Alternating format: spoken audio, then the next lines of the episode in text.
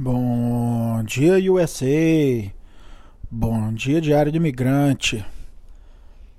É, você já pensou ou já parou para pensar que o seu sonho pode virar um pesadelo?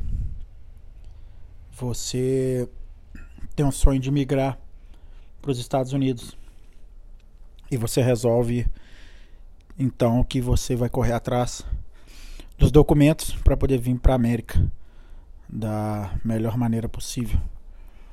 E você não consegue.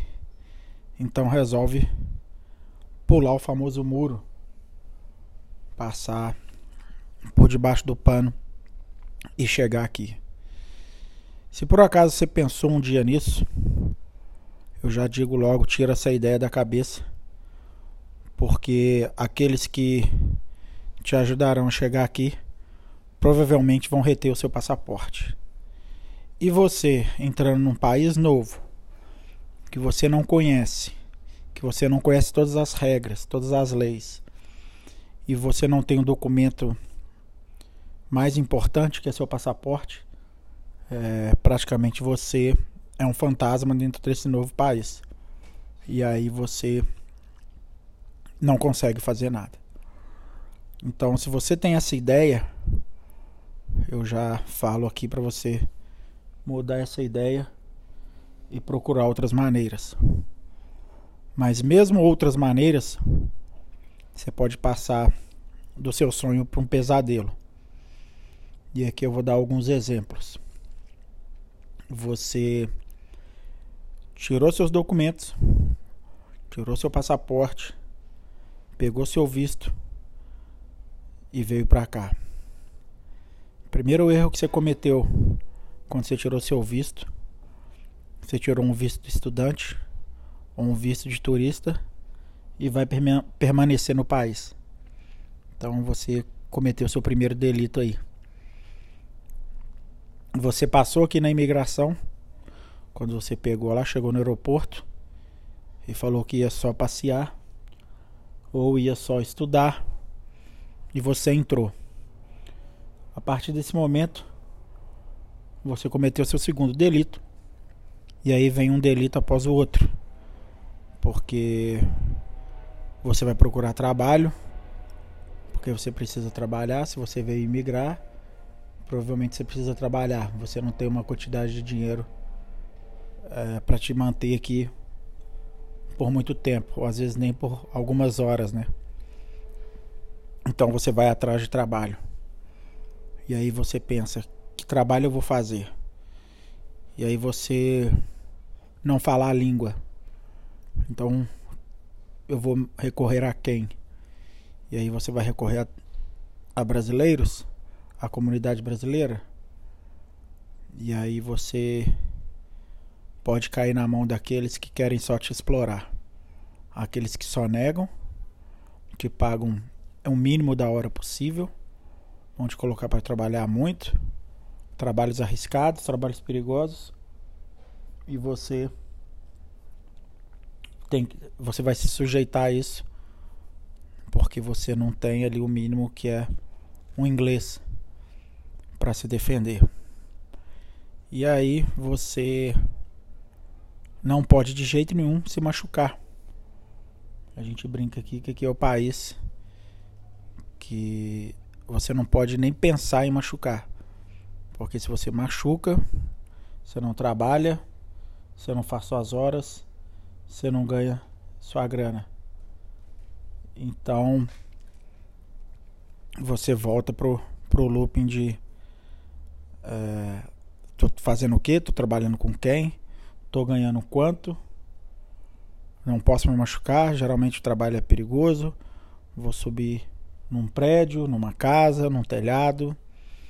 Vou pegar peso, vou pegar madeira. Não sei cortar madeira, não sei medir, não sei falar. É, o brasileiro falou que vai me ajudar. Me pega às 5 horas da manhã em casa e vamos para um lugar onde eu não sei, onde eu não conheço, onde eu não consigo me virar. Eu preciso tomar uma água. É, eu preciso comprar uma água, eu preciso comprar uma comida. E aí os valores que você tem são valores baixos. E você vai morar onde? Vai pagar um aluguel. Aí você vai alugar um quarto. Vai morar com quem? Você não sabe quem é. Ah, se as pessoas estão dispostas a te receber também, porque as pessoas também não te conhecem. E aí você pode tá entrando num looping bem complicado e que é muito comum aqui. Você vê várias histórias, você escuta, né, várias histórias de pessoas que tiveram vários problemas. Machucaram, tiveram que pedir um atendimento médico. É, a empresa, que aqui é obrigatório ter seguro, você não está registrado na empresa, então o seguro dela não serve para você. Se aquela pessoa ali não tiver uma dignidade ali, não tiver um bom coração, ela simplesmente te abandona. Você não consegue se resolver. E se você tiver um atendimento médico, no final vai chegar a conta para você pagar. E aí você chegou no país sem dinheiro, morando num quarto aonde você pagou talvez o primeiro mês e tá correndo atrás para poder pagar o próximo mês. E você precisa de comprar um carro. E aí você vai comprar um carro com juros absurdo porque você não consegue dar muita garantia para quem vai te vender o carro. Você não tem histórico bancário aqui. Você mal tem o um endereço, porque você acabou de chegar, alugou um quarto, então não tem nada que comprove que você mora ali.